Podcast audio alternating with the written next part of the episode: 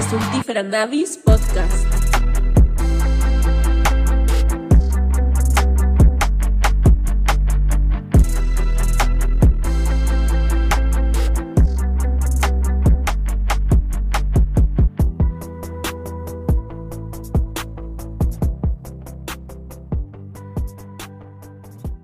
Bienvenidos al podcast Stultífera Navis.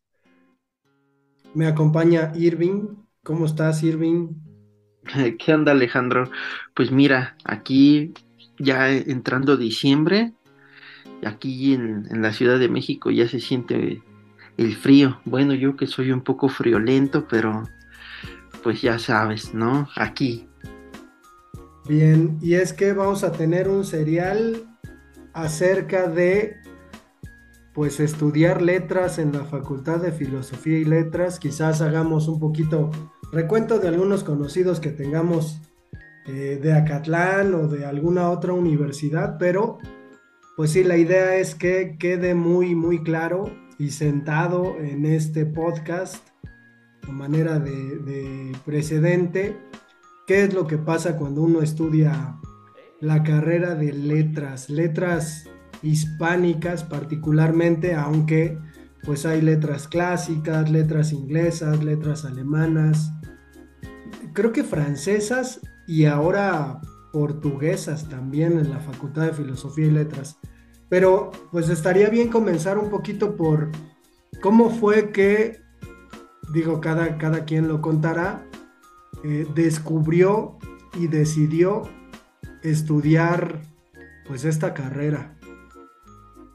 Ok, ok, no, pues viene, viene, viene muy bien ese tema porque fíjate que ahorita me viene a la mente un poco que cuando empezamos a, grabar estas eh, eh, sesiones más o menos así seguido, vimos que tú y yo, por ejemplo, habíamos habitado como espacios similares, ¿no? Eh, a lo largo de, de nuestras vidas, pero en diferentes momentos, ¿no? Sin coincidir y pues este empezamos hablando un poco por las librerías, pero la facultad eh, de filosofía y letras de, la UNAM, ¿no?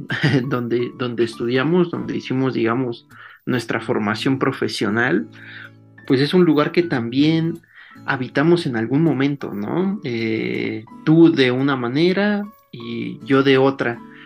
Eh, y pues no sé, ¿no?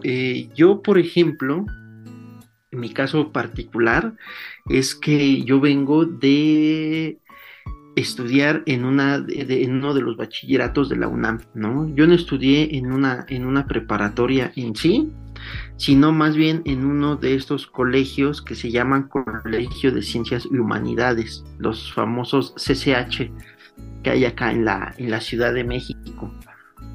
Entonces, de alguna manera, yo eh, eh, supe de, la, de, la, facultad porque yo iba en el CCH Sur, ¿no?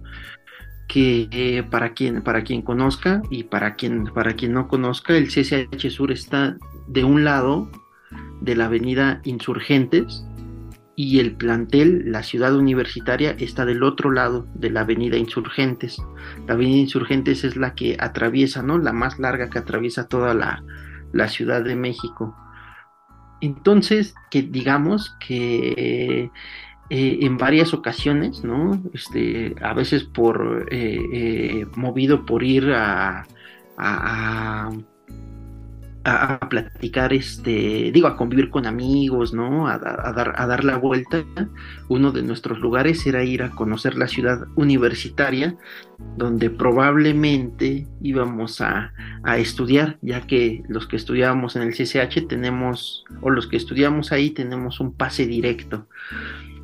Eh, entonces, mis primeros acercamientos de ir a la facultad, de ir, digamos, a, cosas que la, facultad organizaba, fue así, ¿no? Mis primeras visitas fueron así. A veces la facultad organizaba eh, conciertos, ¿no? O, más, más que conciertos, pequeñas tocadas, ¿no? Con grupos eh, locales o grupos de estudiantes y vendían cosas afuera, ¿no? Vendían, este, no sé, ¿no? Desde artesanías, desde libros, en fin, un montón, un montón de cosas. Y esas fueron mis primeros acercamientos de conocer la facultad de filosofía, ¿no? Porque de alguna manera desde que yo entré al CCH, desde que estudiaba el bachillerato ahí, tenía una intuición, ¿no? De, decir, quiero estudiar algo relacionado con la literatura, algo relacionado con el arte. Y uno de los lugares, en, eh, eh, digamos, que platicando con compañeros, ¿no? Platicando con profesores, que decían, bueno, pues un lugar que tienes que conocer si quieres eh, un poco eh, saber de la facultad, o sea, digo, saber de, lo que es la literatura, el arte, tú tienes que conocer la facultad de, filosofía. Esa fue, esa fue, digamos, mi primer eh, acercamiento a la facultad. Eh, sí, como decías, ¿no? Hay varios tipos de letras, pero bueno, yo, yo em, digamos que empecé desde, desde mucho más atrás mi experiencia. no sé si tú quieras continuar con algo, Alejandro. A mí, a mí me pasó algo relativamente similar. Sin embargo, yo me encontraba en el CCH Azcapotzalco, mucho más lejos. Tenía que cruzar casi toda la ciudad para llegar a la ciudad universitaria sin embargo, la Facultad de Filosofía y Letras, antes de que la conociera, había tenido noticias de ella por algunos libros, por algún acercamiento con, con la idea de lo que significaba ser escritor en México, ¿no? Entonces sabía que muchos escritores, Arreola, por ejemplo, pues había estado ahí dando clases, ¿no? Entonces yo que era un lector en el bachillerato de eh, José Juan Arreola, pues era como mi, mi lugar, ¿no? En el que tenía que estar. Desafortunadamente, pues hay que decir que también los SHs luego son muy displicentes en la libertad que se le otorga a un adolescente y entonces el adolescente termina haciendo estragos, ¿no? Y quedándose dos años más en la preparatoria, es decir, haciendo cinco años de preparatoria. Pero eh, recuerdo que ya cuando cursaba el quinto año, y estaba eh, desesperado por, por salir. Eh, me pidieron hacer un trabajo en el jardín botánico de ahí de Ciudad Universitaria. Entonces iba a diario porque pues ya no tenía clases y las clases que, a las que tenía que participar eran los sábados.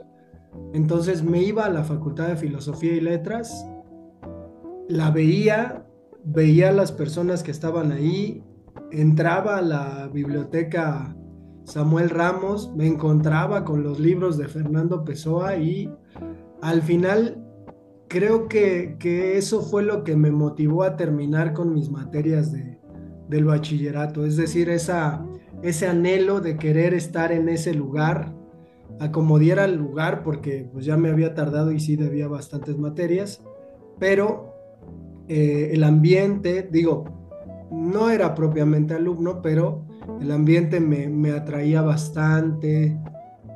Mi propio imaginario de verme entre los pasillos de la, de la facultad ahí escribiendo poemas, sí, sí era algo que me obsesionaba bastante y digo, al final se me atravesó la huelga del 99 y gracias a eso pues logré terminar mis materias y tener todavía mi pase automático y pues ya decidirme por la por la literatura porque creo que, creo que a esa edad, digo, ya no era tan, tan niño, sí, sí pensé deliberadamente en, hacer, en hacerme responsable de mi, de mi interés por la literatura. Y aunque en el CCH pues mis lecturas eran más bien eh, autoexploratorias y me las, me las ponía yo, eh, creo, que, creo que sí mis lecturas me fueron convenciendo de que ese era mi, mi camino, pero no sé, ¿te acuerdas cuál fue tu primera, bueno, supongo que metiste el pase, pero cuál fue tu primera impresión cuando recibiste la noticia de que te habías quedado ya en la Facultad de Filosofía y Letras, en la carrera de letras? ¿Qué impresión te dio? ¿Te, pusiste a brincar? no, este, pues mira, la verdad es que eh, mi carácter siempre ha sido bastante escéptico, ¿no? y creo que bastante poco entusiasta en cuanto a algunas cosas, ¿no? Pero sí, sí, sí, digamos que eh, así, igual que tú, como, como, como cuentas, ¿no? Asumí la, la, responsabilidad de, de, mi formación, ¿no? De, una, formación aparte como muy extraña, ¿no? Una formación como lector. Digamos, uno se quería eh, hacer lector profesional o uno de alguna manera tenía una especie de intuición, ¿no? Ahí de, quererse hacer lector profesional. Pero sí, sí, ¿no? Digamos que yo también durante el bachillerato me tomé los últimos años en serio el hecho de, leer, ¿no? El hecho de, el hecho de leer eh, con, una, con una cierta eh, eh, disciplina, ¿no? ¿no? dejar de pasar ni un día, ¿no? Sin, sin leer, sin avanzar en, en los libros. Y pues fíjate que ahora sí que, que, motivado un poco por mis, por mis, mis, mis capacidades de ese, eh, eh, más que motivado, eh, limitado yo diría, por, por mis capacidades, ¿no? Porque yo no sabía otro idioma, ¿no? Más, más que el español, y sabía que había una gran variedad de letras, ¿no? en, el, en, el, último año de, de, de bachillerato me enteré que había así, ¿no? Una gran gran este, gama de letras, ¿no? Que no podías estudiar letras así en general, ¿no? Como si fueras a estudiar la, la, eh, eh, la, literatura así en, este, en todos sus idiomas, sino que tenías que escoger un campo específico, ¿no? Letras inglesas, letras francesas, ¿no? Incluso letras clásicas, que, que, que son las, este, las de... Eh, las que, las que estudian la, la cultura grecolatina, pero eh, dadas mis, limitaciones del idioma, ¿no? Pues lo que yo escogí fue, fueron letras hispánicas, ¿no? Además de que yo precisamente en esos últimos, eh, eh, en ese último año del bachillerato, estaba muy entusiasmado leyendo a los autores del boom, ¿no? Del boom latinoamericano estaba, me acuerdo que había terminado de, leer Cien años de soledad, que me había fascinado, ¿no? Me había sorprendido mucho esa, esa, esa novela. Había estado también muy entusiasmado leyendo Rayuela de Cortázar y sus cuentos, ¿no? Había leído también a Vargas Llosa, entonces había ahí como una, una, una, una conexión inmediata, ¿no? Para, para escoger letras hispánicas. Y claro, ¿no? También entré motivado, ¿no? Como creo que muchísimos de, de, de, mis, este, de mis compañeros entran, queriendo ser, eh, eh, digamos, este, grandes escritores, ¿no? Queriendo eh, estudiar letras para escribir novelas o escribir cuentos, escribir poesía. Y yo entré motivado un poco por este, a estudiar letras porque pues sabía que si en algún, si en algún lugar iba a estar cerca de la literatura, era ahí. Entonces, yo la verdad, o sea, para, para ser sincero, fui un estudiante bastante, bastante malo en el bachillerato y una de las ventajas, ¿no? De ser un estudiante malo es que, eh, y, de, que te guste la literatura, es que en realidad estas, estas las carreras de humanidades y las artes, en, general, ¿no? Y sobre todo las letras, creo que son de poca demanda. Entonces uno no tiene que, esforzarse en tener así grandes promedios, en salir este, e, exactamente en, e, en, los tres años reglamentarios de, del bachillerato, para poder acceder, digamos, a una, a una de estas carreras. Entonces, cuando yo te decía que, que, era un poco escéptico, digamos, al, hecho de entrar a la, a la, facultad, pues de alguna manera yo ya lo eh, sabía, ¿no? Que, que era eh, hasta cierto punto con el promedio que tenía, ¿no? Que no era muy alto, eh, que, sabía que tenía cierta oportunidad de quedarme, entonces no fue para mí tampoco una, una gran sorpresa eh, estar en la facultad. Eh, y, y, recuerdo muy bien, ¿no? Este, mi primer día en la facultad, que fue cuando llegué y me pusieron unas vacunas, ¿no? Me, eh, eh, cuando entras a la universidad te ponen, te hacen un examen médico y cosas de, rutina. Y me acuerdo mucho que mi primer día como estudiante ya en la facultad fue eh, así, ¿no? haciendo, haciendo una fila y el personal médico eh, aplicándote una, una, una, vacuna. Eh, y bueno, no sé, no, no, no, sé Alejandro, tú cómo, cómo viviste esa, esa primera impresión ya, ya, ya cumplida, digamos, tu, tu, tu obsesión, ¿no? De, que, de querer formar parte de, de, ese ambiente, ¿no? Porque digamos que la facultad sí tiene hasta cierto punto un, un cierto halo, ¿no? Un, cierto ambiente, un cierto humor que nos, que nos contagia. Y que te termina determinando, me parece, ¿no? Al final, creo que ya después de que estás fuera te das cuenta de lo, de lo imperante que es eso, ¿no? Incluso en, incluso en el aspecto, creo que, que a mí me ha tocado las veces que he regresado a la facultad, eh, pues darme cuenta, ¿no? De por qué llevo tal o cual peinado, tal o cual tipo de lentes, ¿no? O la barbita, lo que sea, ¿no? Pero es muy curioso. A mí me pasó que sí me, me entusiasmó mucho la noticia, sobre todo porque me tocó la huelga del 99 y entonces estuve nueve meses sin clases.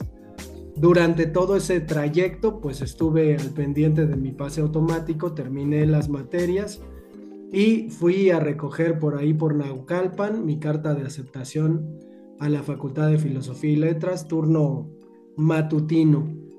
Sin embargo, hay que decir a quienes nos escuchan que nosotros dijimos, y quizás determina mucho la perspectiva que tenemos sobre la cosa que estudiamos, pero dijimos letras hispánicas. Y la carrera se llama Lengua y Literaturas Hispánicas, ¿no? O lengua así.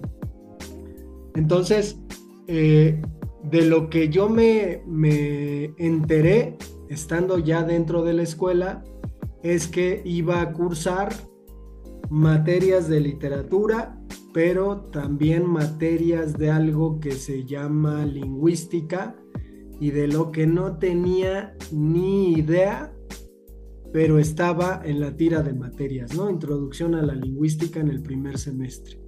De hecho, fue la última materia que tomé el primer día de clases con Margarita Palacios y me entusiasmaba porque parecía un reto acercarte a un conocimiento complejo.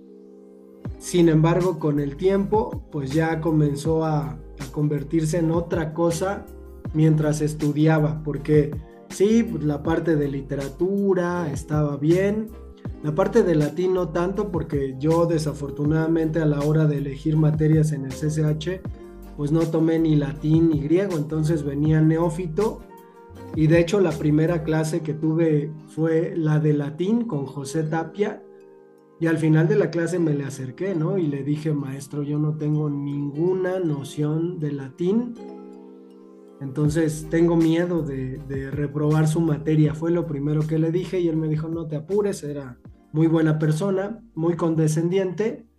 Sin embargo, sí me preocupó, ¿no? El primer día ya comencé a ver esta preocupación por ese conocimiento complejo que representaba la cuestión de la lingüística, ¿no? Y, pues lo que, lo que pasó después, pues es, es un panorama muy amplio que en lo personal se me dificultó bastante y no solo al principio, ¿no? Ya después con otras materias que durante este serial vamos a comenzar a comentar, pero sí, sí creo que fue quizás el primer, el primer desencanto que tuve con la, con la carrera. No sé cómo, cómo te haya tomado a ti la cuestión de, pues, qué materias te tocaron y sobre todo, pues, esta otra cuestión, ¿no? Porque digo, entramos queriendo ser escritores y de repente nos presentan una materia que expulga, que pone en un microscopio eh, la lengua, el lenguaje, el habla, todo, y entonces pues dices, órale,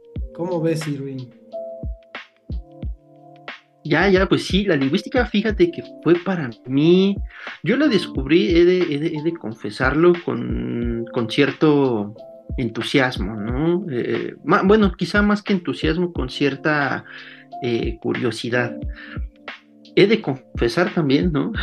que cuando yo entré a la facultad, yo entré con ciertos ánimos de reprobar, ¿no? Yo no, yo recuerdo que tenía bastante una idea, la, la idea, ¿no? De, y esto desde, desde el CCH, creo que la, la mantengo ahora un poco como, como profesor, que la, la calificación mm, eh, el, el, hecho de reprobar o no reprobar o acreditar o no presentar sigue siendo para mí eh, eh, una cosa de la que tendríamos que olvidarnos en la, en la mayor medida eh, posible, ¿no? Entonces, yo recuerdo que una de las cosas que a mí me aligeró muchísimo fue tener esa actitud, ¿no? Tener una actitud de, de no quiero, este, no me interesa la calificación, ¿no? No me importa si saco un 6, si repruebo, ¿no? Me, yo, yo tenía mucho esta idea de que a mí me, lo que me interesaba era de entrada aprender, ¿no? Entonces, cuando descubrí la, la, lingüística, yo, la, yo tomé mi primera, mi primera clase de lingüística y he de confesar también, ¿no? que no, no recuerdo el nombre de, de, de, mi profesor, pero sí recuerdo que se apellidaba de la Mora, de la Mora que era un, profesor bastante eh, eh, relajado, con el que leíamos un, libro de introducción a la lingüística, entregábamos reportes de lectura. Y para mí eso fue un, descubrimiento interesante porque descubrí de, alguna eh, manera ¿no? que la lingüística implicaba un acercamiento no a la literatura, quizá yo lo, lo, vi bastante más lejos de la literatura, pero sí algo que a mí me había interesado siempre, que era la filosofía. Entonces, todos los planteamientos que se hacían acerca del lenguaje, de cómo el lenguaje eh, tiene eh, eh, dimensiones, este, no sé, por decir, este, ontológicas, metafísicas, no sé, ¿no? Que tiene que ver con visiones de mundo.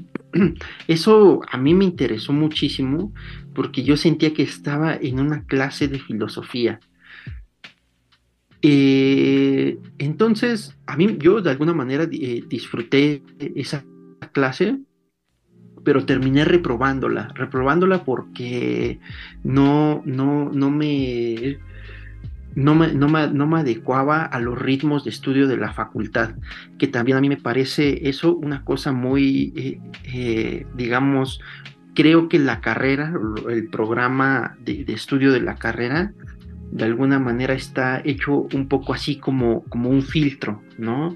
Te ponen como al principio materias un poco complicadas, como latín, por ejemplo. Eh, para quien no tiene nociones de latín, pues es bastante, bastante difícil eh, eh, entrar este, de lleno al mundo de las declinaciones, al mundo de, de una lengua que, este, que si bien es, es, parecida, pues es de la que proviene nuestro, nuestro idioma, tiene mecanismos también que no son muy extraños, ¿no? Entonces, creo que la carrera tiene eso, ¿no? Que es que cuando entras en los primeros semestres, ¿no? Al menos en los primeros tres, se crea un, filtro y muchas personas empiezan a, abandonar este, la facultad porque no, no están, eh, eh, digamos, este, les empiezan a dejar de gustar las materias, etcétera. Y, eso pasó un poco conmigo, ¿no? Que yo tenía, eh, eh, sufría mucho de, la carga de trabajo, yo no estaba acostumbrado a trabajar a un, a un ritmo tan intenso como el que exigían todas las materias de la facultad. Y este, terminé reprobando muchísimas materias, ¿no? Y pasando unas con calificaciones este, que, no, que, no, que no subían del 7. Entonces, eh, eso hasta cierto punto eh, me, decepcionó, pero también me, decepcionó mucho con un discurso que le dan mucho a los, a, los recién egresados, ¿no? Que no sé si a ti te, te, tocó este, este discurso que en cada clase les preguntan, les preguntan a los alumnos, a ver, ¿quién de aquí quiere ser escritor? ¿No? Y ya todos penosamente, ¿no? Que levantamos la mano, dice, bueno, pues esta no es una carrera para ser escritores. esta es una carrera que va, que va más bien de tal cosa, ¿no? Si ustedes quieren hacer eso, mejor dedíquense a estudiar otra cosa, dedíquense a estudiar este, creación literaria, hay una carrera de creación literaria en la Universidad de la Ciudad de México, etcétera, hay, hay talleres de creación literaria, pero aquí no se viene a ser escritor, aquí se viene a tratar la literatura casi casi como un hecho científico, ¿no? Entonces, eh, si quieren aprender aquí las bases de la escritura creativa, aquí no es, ¿no? Entonces, clase tras clase, pasta, estás, te vas topando con ese discurso que de alguna manera cancela o, te hace sentir que no estás en el, en el lugar adecuado o que de alguna manera cancela y te aleja de la, de la literatura con la pasión que un adolescente la conoce, ¿no?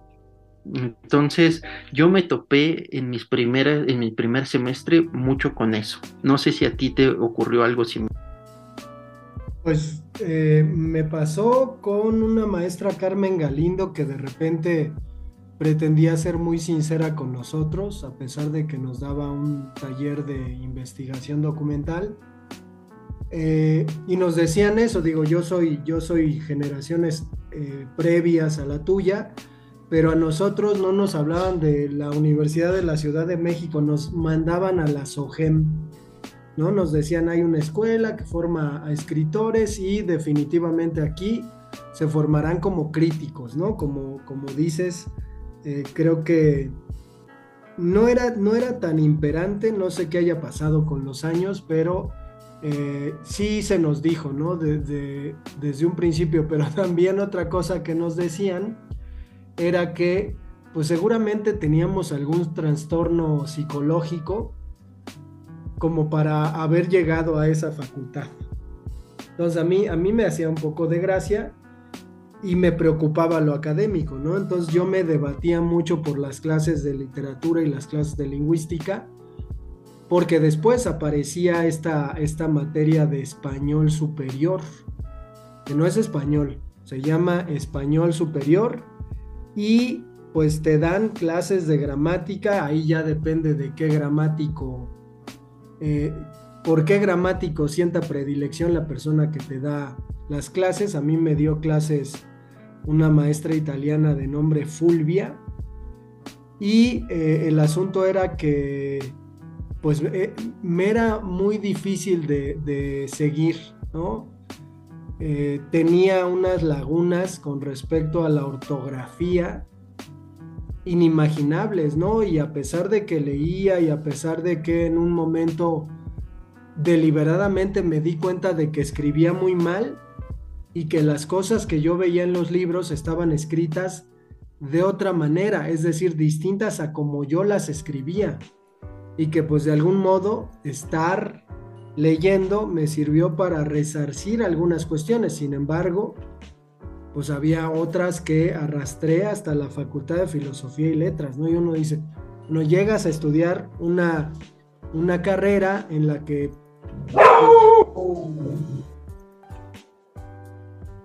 Perdón, perdón. Saru. No te apures, no te apures. Hasta me espantó, no sé si te espantó a ti, pero ay. Pero bueno, este, en una carrera en donde se supone que pues una condición es la de tener eh, pues estos conocimientos ya aplicándolos. No sé cómo te haya ido a ti, si, si hayas entrado a la facultad con, con buenas bases gramaticales, porque pues en, en el CSH hay taller este, de investigación documental, ¿no? Pero cuestiones de gramática, creo que más bien en la corrección, si te pedían trabajos, pues te los corregían pero no sé cómo te haya ido en ese sentido de, las bases eh, gramáticas como para enfrentar una, materia como esas, ¿no? Que además son, son muy clavadas, muy densas. Uno sí tiene que tener conocimientos previos, consistentes, como para hacer frente y entender, ¿no? Porque además se trata de hacer este... Eh, estas, ¿cómo se llaman? Diagramas de árbol y todo eso, ¿no? No sé cómo te haya ido, Irving. Ya, ya, no, pues sí, sí, sí, mira, yo creo que también eh, para, para, para, seguir con esto desde los primeros semestres, una de las cosas que a mí me bajó bastante el ánimo, me, me deprimió también bastante, fue la gran eh, eh, desigualdad o disparidad de, de, conocimientos y de preparación con la que llega cada alumno eh, porque al estar estudiando, ¿no? Te das cuenta que hay gente que viene de todos lados, ¿no? Creo que las carreras de, letras se caracterizan por, por ser este conglomerar, ¿no? Pues, diferentes eh, grupos sociales, ¿no? Porque están chavos que vienen desde prepas, este, como el TEC de Monterrey o así, que quieren estudiar letras y pues el lugar que les, que, que, digamos tiene más prestigio eh, es este, digamos, la Facultad de Filosofía y Letras. Entonces puedes encontrar a gente que viene del TEC, que viene de un bachillerato del TEC, que vienen muy bien preparados, con una muy buena disciplina, que saben también idiomas y que vienen con nociones muy buenas, y puedes encontrarte con gente de preparatoria, que también de preparatoria de la UNAM, que tienen una disciplina más, este, digamos, más, eh, ¿cómo decirlo? Tienen una, una, sí, pues a lo mejor más disciplina que en el, que en el CCH, ¿no? Y puedes toparte también con personas que vienen de, este, no sé, de, de, de, CCHs, ¿no? De bachilleratos, de colegios de, bachilleres, etcétera. Entonces, como que toda esa desigualdad, ¿no? De, conocimientos, pues de alguna manera a mí, por decirlo así coloquialmente, me achicopaló, ¿no? Porque en realidad, así como tú lo planteas, yo tenía, pienso, las peores bases que se puedan tener, ¿no? O sea, tenía conocimientos confusos, revueltos, y eso cuando los tenía, porque también muchos de muchos de ellos carecía. Eh, por ejemplo, yo pasé en extraordinario, ¿no? Los, talleres de redacción en el CCH, ¿no? Es, el español que llevé en la secundaria, pues era de, en realidad, eh, nunca tuve una disposición por quererlo aprender. Eh, y entonces toda esta cuestión de la ortografía, de la redacción y de enfrentarte ya a análisis duros, ¿no? Así, eh, duros de, sintaxis, de gramática, de morfología, pues en realidad a mí me dio en la torre porque no, este, no conocía nada de eso, ¿no? Entonces eso me, me, me dio bastante para abajo porque también ves a muchos compañeros que llevan eso con una mayor facilidad, ¿no? Tú, por ejemplo, de plano te estás dando de topes con, eh, con la pared, avanzar, y ves que los demás van saliendo al paso, van aprendiendo, hacen comentarios inteligentes, análisis buenos, y entonces eso a mí me pasó, me pasó bastante, la verdad. Tanto que eh, creo que la facultad se dio cuenta que muchos llegaban con, con, con grandes faltas de ortografía y redacción a la, a la carrera, que, uno de los requisitos fundamentales del primer año era acreditar un taller de redacción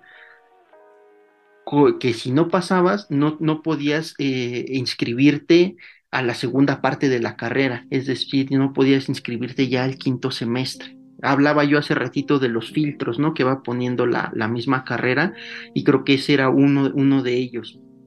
Entonces yo reprobé ese taller, ¿no?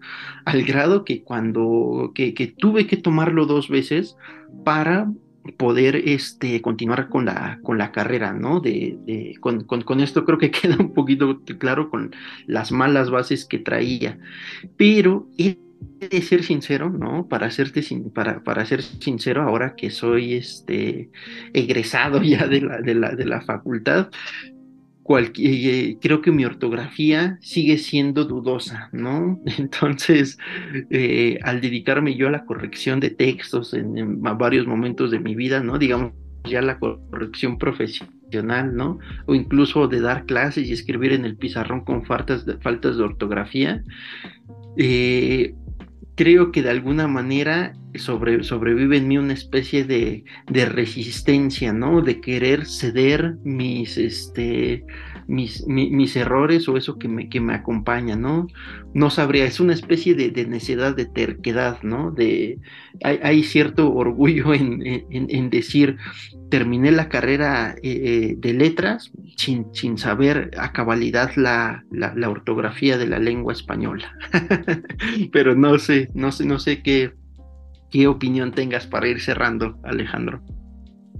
Pues es que, es que al final también es un poco el resultado de nuestra educación básica, ¿no? Que en este sentido, quizás si en la secundaria no tuviste un profesor que, que casi, casi te hubiera pegado para obligarte a aprender ciertas cuestiones ortográficas, pues difícilmente se puede resarcir. Digo, eh, a veces se comenta, ¿no? Que una de las mejores maneras, pues es observar lo que lees, y a partir de eso pues escribir eh, o tratar de escribir las palabras correctamente, pero sí el lenguaje es tan, tan vasto que tiene esta complicación, ¿no? Y al final, pues creo que, que con esta impresión que, que, pretendemos dar en este primer podcast, creo que, creo que queda de manifiesto, ¿no? La cuestión de que, pues a lo mejor aunque llegues del TEC o llegues este, muy leído, eh, la carrera eh, necesita, ¿no? Cierto, como que te vayas asentando, como que vayas sintiendo incluso tu ritmo. Digo, a mí me gustaría contar que de los primeros días que llegué a la facultad había un señor, porque eso también ocurre mucho, que entraba a los salones y de repente yo lo veía y decía, ah, bueno, ese señor pues debe haberse inscrito, debe haber pasado su examen y pues está estudiando aquí. Entonces me acuerdo que un día se me acercó viéndome que era de los de primer ingreso y me preguntó mi signo del horóscopo, ¿no? Y pues yo le dije, ah, bueno, soy Tauro. Y me dijo, ah, mira, fíjate que los Tauro como que no son buenos para la carrera de letras hispánicas. Y ya, obviamente me, me, desmotivó un poco y me hizo ahí dudar, ¿no? Y decir, bueno, ¿por qué me dijo eso? Sin embargo, en semestres posteriores, caché que ese señor tenía la costumbre de abordar a los alumnos de primer ingreso, preguntarles sobre su signo del horóscopo y decirles eso, ¿no? Es que este signo del horóscopo este, es malo para estudiar letras. Entonces, ya me imaginaba que era una especie de divertimento de él y que seguramente cuando me lo aplicó, pues se, se estuvo riendo un rato. Pero vamos a dejar el episodio hasta acá. Esperamos que les haya interesado y continuaremos en otras dos entregas para ahondar un poquito más en lo que pasa con la carrera de letras hispánicas. Vale, pues Alejandro, pues seguimos entonces en esta triada que tenemos planeada. Bien.